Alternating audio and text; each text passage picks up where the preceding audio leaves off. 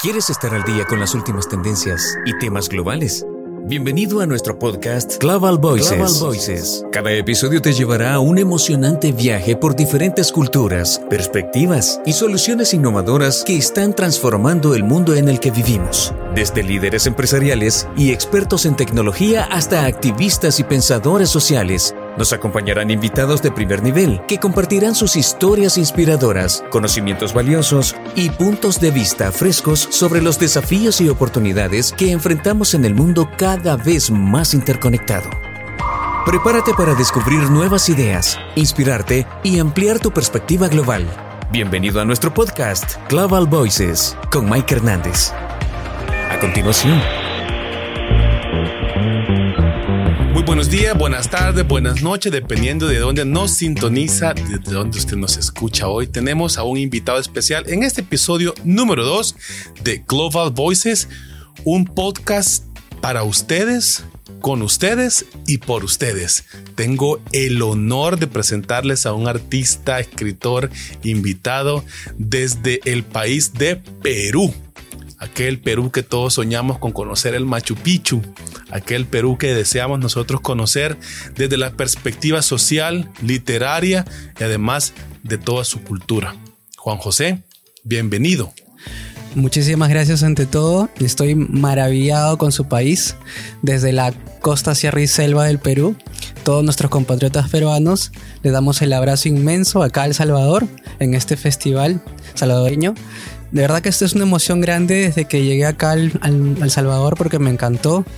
Me siento bastante conmovido aprendiendo las diferentes culturas y poder compartirlas una vez que regrese a mi país. De verdad que todo esto me encanta. Juan José, para compartir un poquito de, tu trayectoria, de la sociedad, de la cultura peruana, cuéntanos cuál es tu, cuál es tu mayor anhelo con respecto a Perú mi mayor anhelo con respecto a Perú, actualmente estamos eh, viviendo en una actualidad de democracia, ¿no? en la cual las instituciones y las organizaciones están, no están unificadas. Entonces, al regresar a mi país, lo que quiero es poder alzar la voz y el voto para que de esa manera se pueda unificar una, una mayor eh, tendencia a lo que hacemos todos los días con nuestro país esa parte de incidencia, esa parte de crear conciencia, ¿cuál sería el, reto más grande que tú le ves a América Latina con respecto a, la creación de incidencia, a, levantar la voz, al usar piezas literarias, al, usar el arte para poder crear incidencia en jóvenes, adultos? En realidad, eh, que las personas de hoy en día tienen que leer más para poder enfocarse en lo que ellos quieren. Creo que todos tenemos un sueño y ese sueño lo debemos lograr, teniendo la creatividad necesaria para poder compartir esto. De alguna manera u otra hemos pasado por muchos problemas desde la pandemia, que todo el mundo estuvo encerrado tanto tiempo. Sin embargo, ahora tenemos que tener una, una visión de la vida para poder seguir adelante y de verdad que me siento bastante conmovido porque en la pandemia los países de Latinoamérica son dignos de aplaudir debido a que alzaron sus manos para poder seguir adelante. Mira, y eso post pandemia ha sido un mundo nuevo. Yo siempre digo que fue una etapa antes de la pandemia y post pandemia, porque a mí me cambió la vida, a mi práctica docente, a mi perspectiva administrativa y de liderazgo. ¿Cómo cambió la pandemia a Juan José eh, en su entorno artístico, literario, como escritor? Voy a hablar en esta oportunidad sobre mi tema eh, artístico con respecto a mi trabajo. Actualmente trabajaba presencial porque trabajo para Entel Chile en un área de telecomunicaciones y actualmente el trabajo eh, presencial se volvió remoto. Entonces todos tuvimos que vivir en, eh, vivir en las casas. En este curso yo me independicé y tuve que realizar diferentes actividades de mi vida que llevaba cotidiana al entrenar, al ir al trabajo todos los días, al compartir momentos con las personas que más quiero, tanto compañeros de trabajo, familia, me hizo ver una noción de vida totalmente distinta a la visión que tengo actualmente ahora. Y eso te hace adaptarte a los cambios de una manera u otra, eso nos hace más fuertes, nos hace mejores personas y actualmente quiero seguir mejorando para poder seguir capacitándome en ello. Eh, la parte del fortalecimiento de capacidades nos marcó muchísimo porque nos dimos cuenta que el COVID-19 vino y nos encerró físicamente, pero nuestros sueños no pudo. Exacto. Eh, desde este podcast queremos compilar opiniones, queremos eh, encontrar historias que motiven, que inspiren a los que nos escuchan, porque muchas veces necesitamos como sociedad ese granito de inspiración, ese granito de, de motivación, sobre todo motivación. ¿Cómo motivarías tú al joven, a la joven salvadoreña a través de, de, este, de, este, podcast. De alguna manera u otra, nosotros somos arquitectos de nuestro propio destino. Sí. Y todos tenemos un sueño, entonces tenemos que seguir avanzando.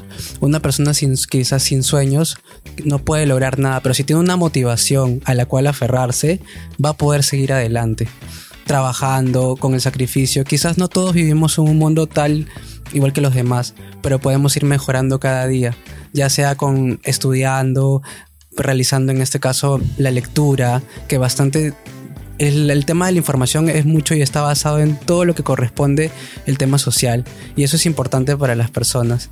Mira, y, aquí te quiero interrumpir el tema de la información, también el tema de la desinformación o de la ese, ese montón, decimos acá en El Salvador, ese montón de información que a veces nos satura la mente. ¿Cuál es tu perspectiva con respecto a qué es lo que deben hacer los jóvenes, los, bueno, todos en general, para poder contrarrestar la desinformación, para poder generar una cultura de verificación de noticias, de lectura eh, propositiva ¿Qué es lo que deben hacer eh, o qué debemos hacer? Deberíamos informarnos más en tanto el ámbito de la lectura todos los días, porque de esa manera nos llenamos de cultura y podemos llegar a las demás personas. Es la única forma de poder avanzar. Quizás la tecnología ha llegado tanto a nosotros que de alguna forma u otra no podemos predecir qué es lo que nos pueda deparar el futuro. Así como decimos, yo no pienso que los, que los niños de ahora sean el futuro, sino somos el presente. Y de, en eso debemos buscar. Mira, eh, ¿cómo definirías al Salvador? El Salvador, desde que llegué acá, en realmente me siento muy conmovido. Y de alguna manera u otra me gustaría volver porque he aprendido bastante de la cultura. No solamente de la cultura, de sus raíces, de la naturaleza.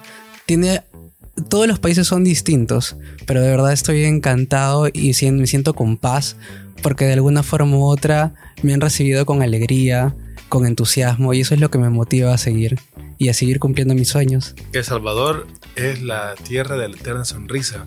Exacto. Aquí nos ha llovido, hemos tenido terremotos, pandemias, uh, ¿qué más? Eh, inundaciones, erupciones de volcanes y a nosotros no se nos quita la sonrisa.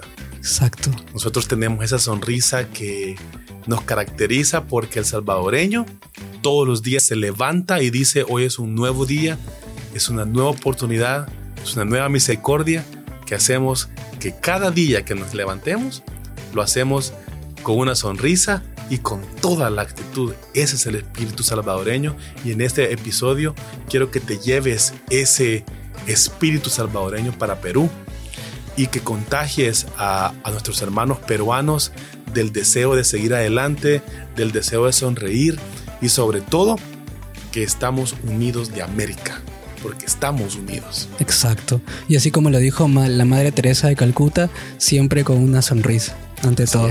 Bueno, muchísimas gracias Juan José. Es un placer para mí haberte tenido en el episodio 2 de Global Voices eh, ¿con qué palabras te despides? De verdad les agradezco la oportunidad de estar aquí. Me siento feliz con soy una montaña rusa de emociones en estos momentos y de verdad me siento encantado de poder llegar y seguir cumpliendo mis sueños, mis metas y compartir esto con ustedes, ¿no? Somos un país unido y de verdad Perú le da al Salvador el abrazo inmenso nuevamente de todos mis compatriotas peruanos. Muchísimas gracias. Muchas gracias Juan José. Gracias a todos los que estuvieron pendientes de este episodio 2. Nos escuchamos en la próxima. Muy amable, hasta luego. Muchísimas gracias.